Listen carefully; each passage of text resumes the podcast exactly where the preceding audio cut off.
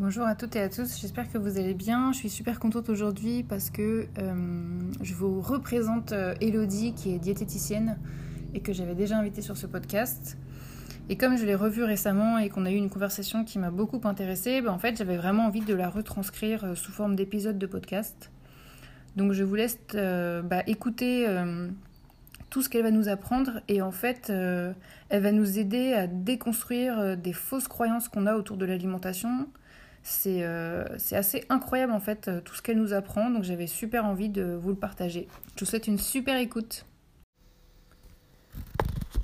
Donc Elodie, euh, re-bienvenue sur le podcast Bien-être et Vaillance, parce qu'en fait je t'avais déjà reçu l'an passé et j'avais tellement kiffé faire ce podcast avec toi que bah, j'avais envie de te réinviter. Merci beaucoup. Avec plaisir. Et euh, juste avant que je, te pose des questions, est-ce que tu veux bien juste euh, rapidement euh, représenter ton activité et nous dire en fait ce que tu fais? Oui, alors moi du coup je suis diététicienne, donc j'exerce là uniquement en libéral, donc là depuis un an à peu près. donc moi majoritairement je travaille beaucoup avec des patients qui ont des troubles du comportement alimentaire. Euh, donc ce soit euh, anorexie, boulimie, hyperphagie et tout ce qui s'y rassocie en fait euh, de près ou de loin, sans forcément que ce soit dans la pathologie, mais en tout cas tout ce qui est autour de l'alimentation un petit peu troublée et pas très sereine. et à côté de ça, je fais aussi un petit peu de troubles digestifs, donc notamment intestin irritable. voilà. Super, ok. Et à partir de, quel moment on commence à, à, avoir un, un, TCA, c'est-à-dire un trouble euh, comportemental du, de l'alimentation, c'est ça? Oui, c'est ça, trouble du comportement alimentaire ou trouble des conduites alimentaires. Euh, alors, j'ai envie de dire, en fait, euh, il y a des Enfin, il y a un diagnostic qui peut être posé, où il y a des critères à remplir, etc., pour rentrer dans une case de TCA. Mm. Maintenant, il y a quand même beaucoup de choses où, en fait, on est dans une société où il y a beaucoup de personnes qui ont une relation un petit peu troublée à l'alimentation, sans que ça rentre dans des cases en particulier. Euh, mais j'ai envie de dire, à partir du moment où, en fait, euh, la personne se prend la tête pour l'alimentation, que ça occupe une partie importante de sa vie, qu'il y a une relation qui est compliquée avec l'alimentation, avec son corps, en fait, à partir de là, il y a un, besoin en fait de, prendre en charge et une possibilité d'être aidé, même si c'est pas, même si on rentre pas dans les cases d'un TCA. Ça, c'est la première chose à dire parce qu'il y en a beaucoup qui peuvent arriver en se disant, euh, ben, c'est pas grand chose, mais en fait, à partir du moment où ça embête et que ça, ça a un impact en fait sur la vie, etc. de la personne, ben, en fait, ça a le mérite d'être pris en charge, euh, quelle que soit l'intensité, en fait. Et du coup, moi, je voulais te demander, en fait, c'est quoi son déclencheur? Qu'est-ce qui fait que du jour au lendemain, euh, on a un TCA alors, il n'y a pas de cause euh, connue, on va dire. C'est plutôt un ensemble de, choses qui va déclencher ça. Euh, il y a quand même une composante un petit peu génétique où il peut y avoir des prédispositions chez des personnes. Donc, on voit des familles où, bah, en fait, il y a beaucoup de troubles du, troubles du comportement alimentaire. Donc, il y a, voilà, cette ce côté un petit peu génétique. Et en même temps, il y a aussi tout le côté où bah, ça vient quand même de l'éducation, de ce qu'on nous a transmis. Donc forcément, il y a toute la composante de euh, bah, les personnes qui ont des troubles du comportement alimentaire dans notre famille, qu'est-ce qu'elles ont pu nous transmettre euh, derrière. Euh, maintenant, il y a quand même beaucoup de choses qui peuvent ben, nous emmener vers le TCA. Il y a effectivement, première chose, le côté famille, où ben, en fait, si on a une famille qui nous, qui nous fait avoir un petit peu peur de certains aliments, qui nous restreint sur certains aliments, euh, qui nous dit qu'il faut faire attention.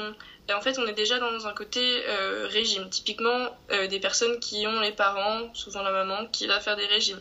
Donc forcément, il n'y a pas une relation qui est très sereine à l'alimentation, puisqu'on apprend depuis toujours à se méfier un petit peu de l'alimentation. ensuite, il y a après le côté stress, le côté pression des autres, le côté comparaison avec les autres, le côté réseaux sociaux qui peut pousser à plus se comparer, que ce soit au niveau du corps, au niveau de l'alimentation. Euh, donc en fait tout ça c'est des petites choses qui viennent s'accumuler, qui viennent s'accumuler et en fait ça peut déclencher un trouble du comportement alimentaire.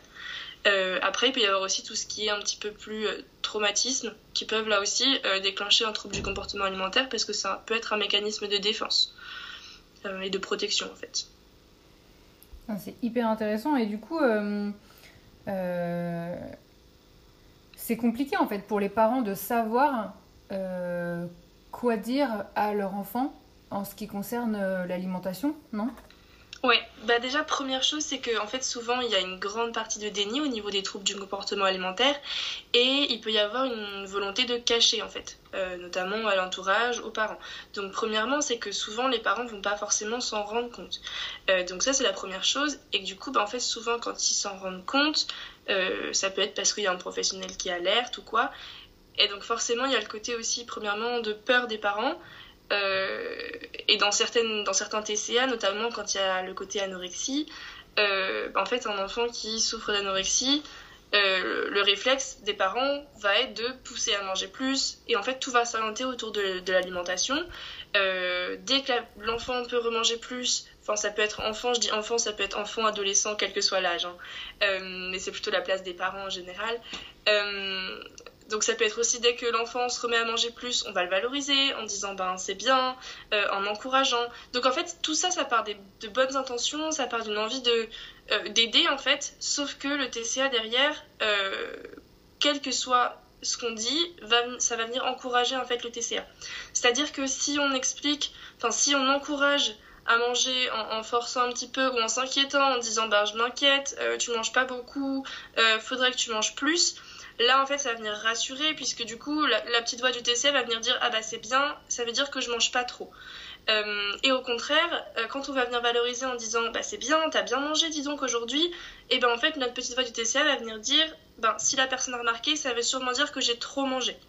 Et donc en fait, dans tous les cas, ça encourage, même si c'est pas du tout l'intention. Et qu'en plus de ça, en fait, souvent, ça va venir euh, bah, mettre des conflits en fait autour de, de ces repas, et donc ça peut encore plus bloquer à ce niveau-là. Donc le but c'est vraiment de ne pas avoir de commentaires en fait vis-à-vis de l'alimentation, de vraiment de ne pas créer de tension en fait autour de ce moment-là parce que c'est déjà des moments qui sont suffisamment compliqués pour, euh, pour la personne. Euh, donc le but c'est vraiment de pouvoir être le plus neutre possible à ce niveau-là. Et par contre, il y a tout le côté accompagnement parce que souvent c'est la question des parents, c'est qu'est-ce que je fais pour aider? Euh, bah, c'est vraiment de pouvoir demander bah, comment est-ce que ça va, comment la personne se sent, euh, est-ce que la personne a besoin de quelque chose, et, comment en fait, et que de pas hésiter à demander ce dont la personne aurait besoin. Je sais pas si ça répond à la question. Euh. Ah, complètement, complètement. Et en fait, moi, je trouve ça fou parce que j'ai l'impression que autour de moi, des thérapeutes qui s'étaient orientés vers, tu vois, leur discipline du style, j'ai une naturopathe euh, autour de moi, j'ai une, euh, une, hypnothérapeute qui fait de l'hypnose. Mhm. Euh, elles ont commencé leur métier voilà comme ça de manière assez généraliste. Et puis petit à petit j'ai remarqué qu'en fait elles se sont orientées vers des problématiques liées par exemple au surpoids. Parce que je pense qu'elles avaient une, clientèle si tu veux qui, qui, qui, avait ces problématiques là et donc elles ont fini par bah, naturellement s'orienter vers ça. Et moi, je voulais te, demander, est-ce que tu as l'impression que euh, euh, c'est un phénomène qui est hyper important, que ce soit euh, d'être en, enfin, d'avoir un poids bah, trop, trop, trop faible ou d'avoir un poids trop, trop, trop important? Est-ce que c'est des problématiques, je sais pas, qui, qui sont hyper importantes aujourd'hui ou qui se sont accentuées ou enfin qu'est-ce qui se passe en fait dans notre société quoi? Ben, j'ai envie de dire qu'en fait, il y a beaucoup de jugement en fait dans tous les cas déjà de la part de la société, c'est-à-dire que si on rentre pas dans la case de, la personne euh, parfaite au niveau du, du, poids en fait, de, au niveau des standards en fait de la société, eh ben en fait on se sent un peu à l'écart donc déjà on se compare nous-mêmes. Et en plus après euh, ben tout la société en général nous compare à cette référence là donc c'est à dire que euh, ben, on va avoir justement ben, notamment des magazines qui nous dire ou des pubs hein, qui nous dire bah, comment perdre du poids pour être comme ceci. On nous montre des exemples euh, on nous montre beaucoup de avant après etc donc ça c'est déjà le côté bah, le côté en fait image est déjà au cœur de, de ça. Et donc ça met beaucoup de préoccupations sur les personnes qui, se sentent concernées.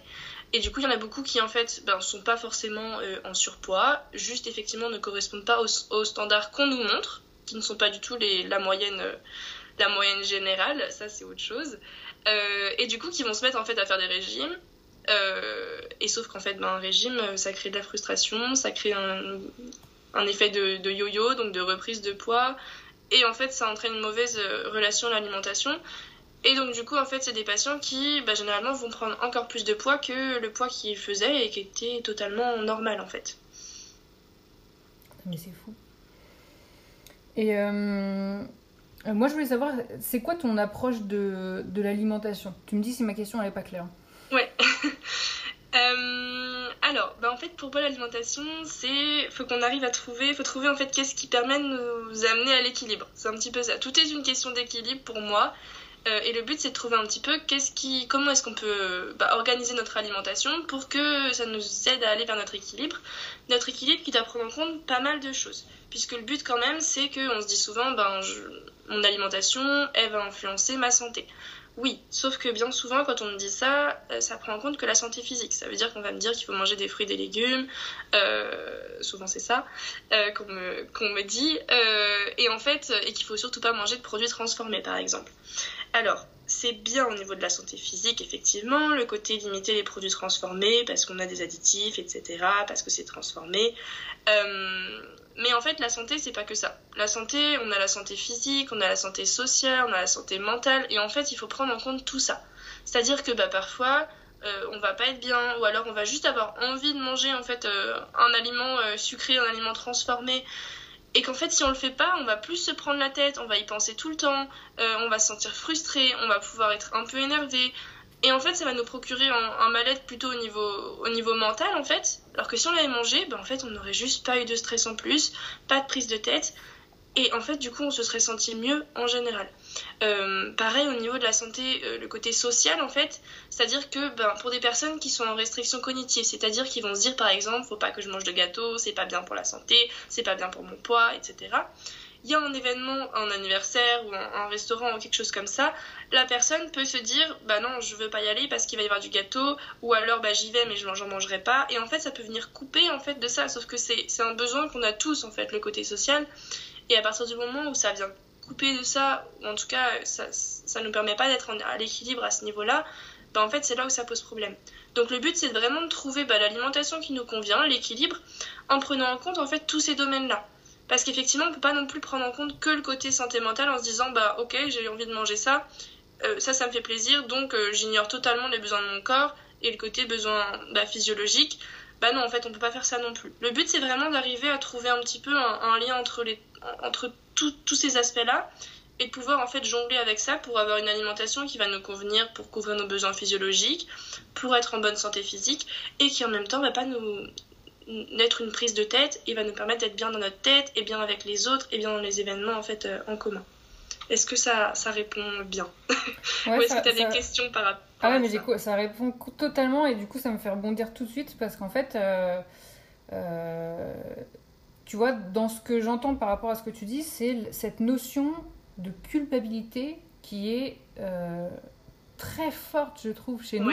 Et moi, je m'en suis rendu compte suite à une conversation que j'ai eue avec toi récemment. C'est en fait, euh, je me suis rendu compte que quand je mange, mais j'ai un sentiment de culpabilité. Euh, putain, mais c'est de la folie. J'ai l'impression que je mange parfois trop, que euh, ou que je, je sais pas, que, enfin bref, il y, y, a toujours cette notion de culpabilité qui est très forte. Ouais. Et parce qu'il y a beaucoup la notion aussi d'autorisation de manger, en fait. De se dire il faut pas, j'ai pas le droit. Mm. Sauf qu'en fait, déjà, la première chose, c'est vraiment qu'on a une autorisation qui est inconditionnelle de manger. Ça veut dire qu'il n'y a pas de condition. Enfin, on peut manger même si on n'a pas faim, on peut manger même si on a déjà mangé, on peut. En fait, peu importe, tant qu'on choisit, tant qu'on est OK avec ce qu'on fait, parce que ça nous amène vers notre équilibre, bah en fait, euh, peu importe. Et, c'est vraiment ça, c'est de pas avoir de jugement et de se dire, euh, bah en fait, surtout que bien souvent, euh, on se dit c'est pas bien si je mange ça ou c'est pas bien si je mange telle quantité. Mais en fait, cette règle-là, il y a que nous qui l'avons fixée. Ça veut dire que, en fait, c'est que dans notre tête ce blocage-là, et c'est souvent ce que j'appelle le côté petite voix toxique, en fait. Et, sauf que cette petite voix toxique, c'est elle qui va venir, ben, en fait, nous faire culpabiliser, alors qu'en fait, le but c'était pas ça. Le but c'était juste qu'on mange quelque chose qui nous faisait plaisir, euh, et qu'en plus c'est totalement ok euh, d'avoir, ben, en fait, des fois euh, plus faim et de manger plus, des fois d'avoir moins faim, euh, etc. Mais en fait, euh, moi, tu vois, c'est vrai qu'il y a des moments, je, je vais me dire, allez, je vais m'autoriser un, je sais pas, bol de céréales le soir alors que c'est le dîner et que j'ai déjà dîné. Et après, il y a cette notion de regret chez moi de me dire, putain, pourquoi j'ai fait ça, quoi? Et euh, moi, j'ai le sentiment que tu renvoies justement le patient à, ses propres ressentis. qu'il arrive en fait à, à, être assez autonome en fait vis-à-vis de, de l'alimentation, de sa propre alimentation. Mhm. Et je sais que pour moi, J'essaye hein, depuis par exemple le, mois de janvier, je me suis dit que j'allais un peu me lâcher par rapport à l'alimentation, que j'allais beaucoup plus m'autoriser de choses. Et euh, j'ai remarqué, ça c'est juste à titre personnel, hein, que euh, je trouve ça difficile euh, parce qu'en fait je crois que j'ai besoin d'une sorte d'autorité qui me dit comment m'alimenter, etc. Et je je, je, me trouve, euh, je me trouve un petit peu bloquée entre effectivement cette envie euh, géniale que tu prônes bah, d'être indépendant en fait face à son alimentation et, euh, et peut-être mon besoin à moi d'avoir quand même une sorte d'autorité qui, me dit qui me dit quoi faire. Quoi. Je sais pas comment expliquer. Ouais. Après, est-ce que des fois c'est aussi parce qu'au début ben, on se fait pas forcément confiance mm. donc forcément, on a, on a envie d'avoir quelque chose qui vient nous rassurer. Sauf que, en fait, la problématique avec ça, c'est que si on a quelqu'un d'autre, enfin quelqu'un d'extérieur qui va nous dire, ben ça, faut faire ça et ça, faut pas faire ça. Le problème, c'est que ben, toi, ton ressenti, il y a que toi qui l'as et la personne en face peut pas l'avoir. Et du coup, en fait, c'est compliqué de remettre, euh, de, remettre le pouvoir en fait euh, entre les mains de quelqu'un mmh. d'autre. Euh, et c'est pour ça qu'effectivement, moi, le but, c'est vraiment de rendre autonome pour qu'en fait, ben, derrière, les, mes patients ils puissent être autonomes et gérer en fait comme ils peuvent. Ben, comme ils veulent leur alimentation. Mmh. maintenant, forcément, il y a le côté des fois cadre dans le sens juste explication, de comprendre. Moi, c'est une des premières choses aussi que je fais, c'est que souvent ils arrivent avec des questions sur l'alimentation, ben, déjà on refait un point là-dessus. De comprendre à quoi ça sert de manger tel ou tel aliment, euh, pourquoi est-ce qu'on nous conseille de manger des fruits, des légumes, des féculents, des protéines. Déjà de remettre en fait, bah, de leur remettre entre les mains toutes les clés pour faire leur choix en fait. Mm. Parce qu'effectivement, sinon on peut être un petit peu perdu et on peut pas les laisser comme ça euh, sans, sans, savoir un petit peu à quoi tout ça sert. Donc le but c'est vraiment de donner toutes les connaissances, en tout cas un maximum de connaissances à ce niveau-là pour que ben, déjà il y ait un y ait plus de, de, connaissances en fait pour faire les choix en conscience. Euh, et ensuite effectivement c'est le côté où ben, bien souvent il faut faire des tests parce que des fois on, on sait pas trop comment on fonctionne. Donc moi souvent je dis bah on fait l'expérience, on teste, est-ce que ça ça convient, est-ce que ça ça convient pas. Et des fois c'est là où bah, mon rôle aussi c'est de donner des pistes parce que des fois il y a des personnes qui vont dire bah ça ça me convient pas et bah c'est ok en fait. Et c'est pas parce que la personne a raté, c'est pas parce que la personne n'y arrive pas, c'est juste que ça convient pas parce qu'on a il y a autant d'alimentations différentes que de personnes. Mm. Donc le but des fois c'est que moi je puisse aussi être source de d'idées et de dire bah et si on organisait comme ça la journée, et si le repas on le mettait plutôt comme ça, et que la personne elle teste. Et ensuite elle voit en fonction de son ressenti à elle. Donc ça c'est plutôt là-dedans aussi on peut avoir de l'accompagnement. Et euh, là où je vais avoir du mal aussi, tu vois, c'est euh, le côté, euh, je t'avoue que je mange relativement sainement. Mhm. Mais je sens que si je, si je n'ai pas de cadre et que je me laisse aller, en fait, je vais avoir du mal à résister au sucré et euh, je vais avoir une sorte de peur du manque. Ouais. Puisque j'aime pas la sensation de, faim. Euh, donc comment on fait pour euh, trouver la force en soi de, de gérer ça en fait? Et eh ben en fait c'est là où il faut pas qu'il y ait du contrôle. Parce que s'il y a du contrôle, il y a du hors-contrôle derrière. C'est un peu comme un tir à la corde. Donc c'est vraiment, c'est vraiment ça qui peut se passer. donc première chose justement, quand on a ces envies, et des fois on, on peut me dire bah j'y arrive pas, je peux pas lutter, euh, je suis nulle. Euh, bah, en fait, déjà, première chose, c'est de vérifier qu'il y a suffisamment d'apport en fait dans la journée. Ça veut dire qu'on n'est pas de carence. Pourquoi? Parce qu'en fait, généralement, quand on a un attrait pour notamment les produits sucrés, euh, ou tout ce qui est gâteau, ou du pain, etc., ou chocolat, en fait, ça peut être aussi parce qu'on a un manque de glucides tout simplement. Et donc, quand on donne une source de glucides au corps, le corps il fait cool, et du coup, il en profite à ce moment-là. Deuxième chose, effectivement, comme tu dis, c'est le côté la peur du manque. Donc là, essayer de travailler sur cette peur du manque et de, pouvoir en remettre en fait en avoir dans l'alimentation quand on veut, puisque à partir du moment où ça devient un aliment banal en fait, et eh ben on peut en avoir quand on veut et ben, en fait c'est équivalent à n'importe quel autre choix d'aliment. Donc ça va être un petit peu ça. Euh, puisqu'en fait voilà, dès que c'est quelque chose de rare, bah, c'est plus intéressant. Surtout que généralement c'est des aliments où on se dit c'est pas bien, il faut pas que j'en mange trop, donc on met un contrôle dessus. Donc le moment où on se l'autorise, on peut rentrer dans le côté aussi un petit peu foutu pour foutu, au point où j'en suis, ou alors dans le côté bah vaut mieux que je finisse le paquet maintenant, comme ça j'en ai plus chez moi. Hmm. Et quand tu dis travailler sur sa peur du manque, est-ce que toi c'est un truc que tu vois en séance ou est-ce que tu orientes tes patients vers euh, d'autres personnes? Alors, quand c'est par rapport à l'alimentation, on peut le travailler aussi en fait euh, bah, en séance. Euh, et c'est notamment en fait par le, par le côté à y avoir accès en fait tout le temps. déjà, pour rassurer en fait à ce niveau-là. et de se dire, bah, en fait, si on ne le mange pas maintenant, c'est pas grave. Mm. Parce que c'est souvent ça, c'est souvent le fait de se dire, bah c'est maintenant ou jamais. Parce que sinon on a peur d'en manquer plus tard. Euh, donc je sais pas si c'est ça un petit peu dont, tu parles. Ouais, mais c'est, c'est la peur de. Mais c'est, juste hein, ce que tu dis, mais c'est la peur de me dire euh, là, je vais sortir, euh, aller, je sais pas, par exemple dans Paris pour aller au ciné, tu vois, par exemple. Ok. Et le fait de me dire, bah, il faut vraiment que je mange avant parce qu'il faut absolument pas que j'ai faim pendant la, la d'avoir faim, du coup. Ouais, ouais c'est ça. C'est ça. Ok, et bah ça, du coup, effectivement, on peut aussi le, faire, c'est-à-dire que bah, au début, en fait, ça va être de se dire, ben, d'avoir toujours quelque chose sur soi, comme ça, au cas où, euh, et puis ensuite de tester, et puis de se dire, ben, on teste comment ça se passe, en fait, ben, est-ce qu'on a faim, est-ce qu'on n'a pas faim, est-ce que finalement il y avait vraiment besoin d'emmener quelque chose, mais sinon c'est ok d'avoir quelque chose, en fait, enfin, on a tous le droit d'avoir euh, quelque chose à manger dans son sac, euh, et c'est totalement ok de faire une collation. Mm. Et parce qu'effectivement, ça, c'est ce qui peut pousser des fois à manger trop ou à manger bah, plus que notre faim en fait au repas, de se dire euh, on ne sait jamais si j'ai faim. Parce mm. qu'il y a beaucoup de personnes qui se disent il faut pas que je mange entre les repas. Sauf qu'en fait, manger entre les repas parce qu'on a faim, ça s'appelle faire une collation et c'est totalement ok. Euh, et donc ça, bah, déjà, c'est de pouvoir bah, passer par là et se dire bah ok, bah en fait, même si j'ai plus faim maintenant, bah je peux m'arrêter. Et puis si j'ai faim dans l'après-midi, et bah ça sera ok de prendre un goûter. Et ça, des fois, ça permet aussi de bah en fait euh, pouvoir avoir moins de stress vis-à-vis de ça. C'est fou parce que j'ai tellement euh, entendu que justement il faut, faut pas manger entre les repas, que, etc., que euh, mon cerveau il est, il est programmé sur ça. Et je. Ouais. Mais en fait, souvent, ce qu'on nous dit, c'est que, enfin, les messages, hein, c'est il ne faut pas grignoter entre les repas. Mm. Euh, et en fait, c'est là où bah, il y a beaucoup de personnes qui confondent faire une collation et grignoter. Mm. Grignoter, c'est euh, manger des petites quantités d'un aliment sur une longue période en faisant autre chose en même temps. Et c'est des aliments spécifiques euh, du style des chips, des gâteaux, des bonbons, des choses comme ça. Mm. Et c'est là, et sans faim, c'est surtout ça. Alors que, en fait, là où on fait une collation, bah, c'est quand on a faim, quand on a un petit creux dans l'après-midi, euh, et on peut faire quelque chose de totalement euh, équilibré ou non, selon ce dont on a envie et besoin.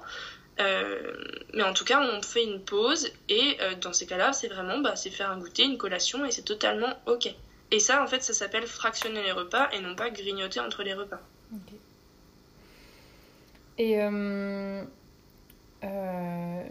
moi, ce que je voulais te demander, c'est pourquoi il y a une partie énorme de psychologie? Parce que c'est vrai que là, on se focalise beaucoup sur l'alimentation, mais tu m'expliques, euh, comme beaucoup d'autres personnes d'ailleurs qui travaillent dans des métiers euh, similaires aux tiens, que en fait, euh, les causes en fait de pas mal de soucis dans l'alimentation sont quand même pas mal psychologiques. Ouais, exactement. Parce que souvent, en fait, ben, l'alimentation, ça va être en fait une, conséquence. et c'est pas en fait le problème. Et du coup, bah, ça sert à rien de traiter l'alimentation. Parce que typiquement, si je, si je, te prends un exemple, il y a des gens qui vont en fait euh, calmer une émotion avec l'alimentation. Donc on va avoir une alimentation qui est émotionnelle. Euh, et donc ça peut se manifester par notamment des compulsions, donc euh, des envies de manger des, grosses quantités d'aliments, des aliments très réconfortants, etc. pour faire passer une émotion. Donc ça, du coup, il y en a qui, qui, veulent ben, enlever ces compulsions. Alors oui, d'accord, mais sauf que ben, faut imaginer un petit peu tu vois un pendule pour les bébés euh, où il y a des choses qui pendent. Et ben en fait il faut imaginer que là pour l'instant c'est à l'équilibre. Donc il y a une émotion d'un côté il y a une, compulsion de l'autre côté pour calmer. Ben en fait le souci c'est que si on enlève la compulsion ben le, enfin le mobile il, est plus du tout en équilibre. Mm, mm. donc en fait le but c'est de trouver des choses pour remplacer mm. pour pas qu'on l'enlève parce qu'en fait c'est pas le problème. C'est juste de savoir comment rééquilibrer en fait euh, en fait ça. Et donc justement pour ce cas là ben le but c'est de trouver un petit peu ben comment gérer l'émotion d'une autre façon, comment l'accueillir, comment, euh, comment faire pour qu'elle soit plus vécue et que, la réaction ne soit plus la même en fait. Et que ce soit plus mal vécu vis-à-vis de l'alimentation. Euh, donc typiquement voilà, c'est un petit peu ça pour pas mal de choses. pareil au niveau notamment de certains TCA où c'est un moyen de contrôler l'alimentation, enfin de contrôler en fait quelque chose. Donc là, du coup, ça passe par l'alimentation, mais ça pourrait être d'autres choses. Il y en a qui vont être beaucoup, beaucoup dans le travail, etc., notamment. Euh, et donc, en fait, c'est de revenir, bah, pourquoi est-ce que cet TCA s'est déclenché et à quoi il sert? Et en fait, bah, une fois qu'on a trouvé à quoi il sert, c'est de se dire, est-ce qu'on peut trouver d'autres choses qui vont venir bah, répondre à ces besoins-là, mais sans passer par le TCA pour qu'en fait les personnes puissent se détacher et se dire ok ça a pu servir à un moment, le TCA il a pu être utile à un moment pour arriver à ces objectifs-là, à ces besoins-là, mais en fait, maintenant, le but, c'est de trouver d'autres stratégies pour répondre aux mêmes besoins, mais sans passer par le TCA, parce que le TCA a quand même beaucoup d'aspects négatifs. Mais c'est impressionnant, c'est-à-dire que, est-ce que tu as un exemple de euh, à quel moment euh, le TCA peut servir à quelque chose? Bah, typiquement, euh, notamment dans les cas où il y a l'impression de ne pas maîtriser sa vie, de rien contrôler dans le cas d'un changement d'études ou des études qui plaisent pas du tout par exemple ou enfin quelque chose comme ça ça peut permettre de venir contrôler en fait euh, quelque chose. Donc ça donne ça donne l'impression de contrôler et ça ça fait qu'en fait on a moins cette peur de l'inconnu. Euh, c'est vraiment ça. Souvent c'est le, côté peur de l'inconnu parce qu'en fait il y a des gens qui veulent pas s'arrêter de, contrôler puisqu'en fait ne pas contrôler ça veut dire qu'on ne sait pas où ça va. Donc c'est le côté peur de l'inconnu peut être maîtrisé par ça. Le côté, euh, bah il y a aussi l'illusion du côté confiance en soi, que souvent le TCA va dire bah oui mais si t'es comme ça, si tu perds du poids etc, t'auras plus confiance en toi. Sauf qu'en fait bon ça ne marche pas. Mais à la base le TCA il va dans ce sens-là. Euh, et donc en fait tout ça c'est des petites choses où bah, le but c'est de trouver ok ben comment est-ce qu'on gère notre côté peur de l'inconnu? Comment ça peut être géré? Comment on gère notre côté confiance en soi? Qu'est-ce qui peut apporter de la confiance en soi sans qu'on essaie de passer par la maîtrise du poids? Etc ça doit être dur en fait pour la personne d'arriver à trouver ces solutions de dire bon bah alors je vais remplacer par quoi? Parce qu'il faut trouver après bah oui mais c'est pour ça qu'on fait en séance justement ensemble pour essayer de trouver parce que effectivement c'est pas simple. Et puis on fait pas tout en même temps parce que ben c'est pas le, plus facile et, euh, et voilà. Mais c'est des choses qui peuvent euh, qui peuvent aider. Top. voilà. Mais de dire voilà en fait ça a pu être un peu une une béquille de se raccrocher à ça tout comme le côté alimentation émotionnelle qui peut être aussi une béquille de se dire bah ça va pas bah ok bah, l'alimentation émotionnelle elle peut aider et c'est totalement ok mm, mm. et euh, euh, si la problématique d'une personne, c'est que euh, elle, elle, fait du S, mais elle voudrait faire du XS, est-ce que elle, elle, peut venir te voir et se sentir quand même prise au, au sérieux sans qu'elle soit, tu vois, en mode non mais c'est bon, t'as pas de problème. Ouais, ouais, ouais. Bah, parce qu'en fait, on peut pas juger la, la volonté de quelqu'un à, à, à, faire une action, enfin par exemple à vouloir perdre du poids. C'est-à-dire que ben, elle a le droit d'avoir cette pensée-là. Maintenant, c'est plutôt de l'amener à réfléchir, à dire ben, pour quelle raison, à quoi ça va servir. Et, euh, et en fait, de, de, remettre un petit peu, bah, bah, par exemple, voilà, de, de pouvoir expliquer qu'en fait, euh, euh, bah, si c'est pour le côté confiance en soi et que la personne dit que ben, c'est pour avoir plus confiance en elle, ben, en fait, de bien expliquer que la confiance en soi et le poids, c'est deux choses qui sont totalement pas reliées du tout, hmm. justement. Et donc de pouvoir euh, réexpliquer ça, mais effectivement, on, enfin forcément, on prend au sérieux puisque ben en fait, on peut pas, on peut pas juger les pensées de quelqu'un. Enfin, c'est ses pensées à, à elle, donc euh, donc on peut juste bah voilà venir questionner et venir demander ben pourquoi en fait? C'est vraiment pour quelle raison? Est-ce que c'est une vraie bonne idée euh, de son point de vue et venir questionner ça en fait. Et comment tu fais pour expliquer à quelqu'un euh, que la confiance en soi n'est pas liée au poids? Parce que la personne, elle va se dire Ah, mais si je maigris ou si je grossis, euh, je me sentirais euh, tellement mieux si je fais telle taille, etc. parce qu'elle se dira bah, je, vais, je, vais, je vais me sentir beaucoup plus à l'aise de me regarder dans, dans les miroirs, je me sentirais mieux. Enfin, comment, comment on fait pour l'expliquer Bah, pas forcément. Ben en fait, des fois, euh, ce qui peut arriver, c'est qu'il y a des fois des personnes qui ont justement fait déjà des régimes, donc ont perdu du poids puis repris. Donc déjà, c'est de les questionner en disant, ben en fait, est-ce qu'il y avait une meilleure confiance en, en eux euh, quand il y a une perte de poids? Bien souvent, la réponse c'est non. Euh, et ensuite, c'est de venir questionner, ok, et même s'il y avait une, meilleure confiance en soi, ben en fait, est-ce qu'elle était vraiment liée à ça et est-ce qu'elle était en tous les domaines ou est-ce que finalement il y avait un manque de confiance sur d'autres niveaux en fait? Que ce soit au niveau de la confiance, ben, enfin au niveau de, de, de, son corps, euh, etc. Mais c'est vraiment de, de, leur expliquer, ben, en fait ça saurait s'il y avait que ça. Parce que S'il y avait que ça, on pourrait. Enfin, forcément, on, pourrait encourager plus, j'ai envie de dire. Mais là, c'est surtout que ça marche pas. C'est-à-dire que même des personnes. Bah, on peut prendre l'exemple de, l'anorexie, par exemple. Euh, en fait, une personne qui va perdre beaucoup de poids avec l'anorexie va pas du tout être plus en confiance. Mais en fait, c'est vraiment de leur expliquer que c'est deux. Enfin, c'est vraiment deux jauges totalement distinctes, en fait. C'est vraiment, il y a le niveau de confiance en soi et il y a le niveau du poids, en fait. Et que l'un et l'autre sont pas du tout reliés. En fait, je suis impressionnée par ce que tu dis parce que euh, j'étais en train de repenser à moi quand j'ai quand j'ai maigri. Ça m'est arrivé plusieurs fois euh, de, de, maigrir et de me dire waouh, je kiffe mon corps, j'hallucine, il est incroyable, mon corps il est tout maigre et tout. ouais. Et de regagner confiance en moi, de kiffer euh, de kiffer ma silhouette, enfin vraiment d'avoir des boosts énormes et après de me retrouver en boîte. Donc j'avais un corps très maigre et je suis sortie en boîte et en fait. Mm il y a une nana, euh, elle, n'a pas du tout compris mon regard. Moi, je la regardais parce que je l'admirais, je la trouvais super bien habillée, je la trouvais magnifique. Et en fait, elle, elle, a, pas compris que je la regardais comme ça. Et elle est venue vers moi et en anglais, elle m'a dit, euh, pour vouloir vraiment me, vexer et, m'anéantir et me faire du mal, elle m'a dit Mais t'es es enceinte T'es enceinte Et je lui ai dit Mais pourquoi vous dites ça et tout? Et je, je comprenais pas. Et en fait, j'ai compris qu'elle voulait essayer de me faire croire que j'avais un ventre énorme. Mhm. Alors que moi, j'étais plus maigre que. Enfin, je peux pas être plus maigre que ça, quoi. Oui.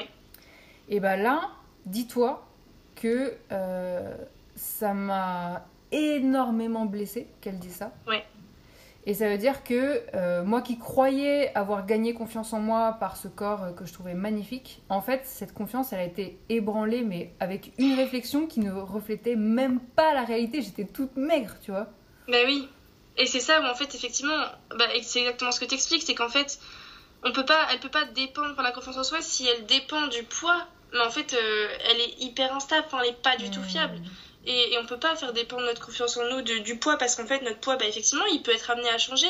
Et si c'est un changement de poids ou une remarque qui nous, qui nous détruit notre confiance en nous, bah, en fait euh, c'est compliqué à, à, vivre en fait. Mmh. Parce qu'on ne sait pas comment le poids il peut évoluer, il peut y avoir... Euh, une pathologie ou alors bah, effectivement une grossesse en fait qui fait que le corps il change aussi, euh, l'âge qui fait que le corps il change et si notre, notre confiance en nous elle est basée sur notre poids, bah, en fait on s'en sort pas parce que ça met une telle pression que on a envie de contrôler encore plus et donc mm-hmm. qui dit contrôler encore plus ça veut dire qu'on se met encore plus de stress.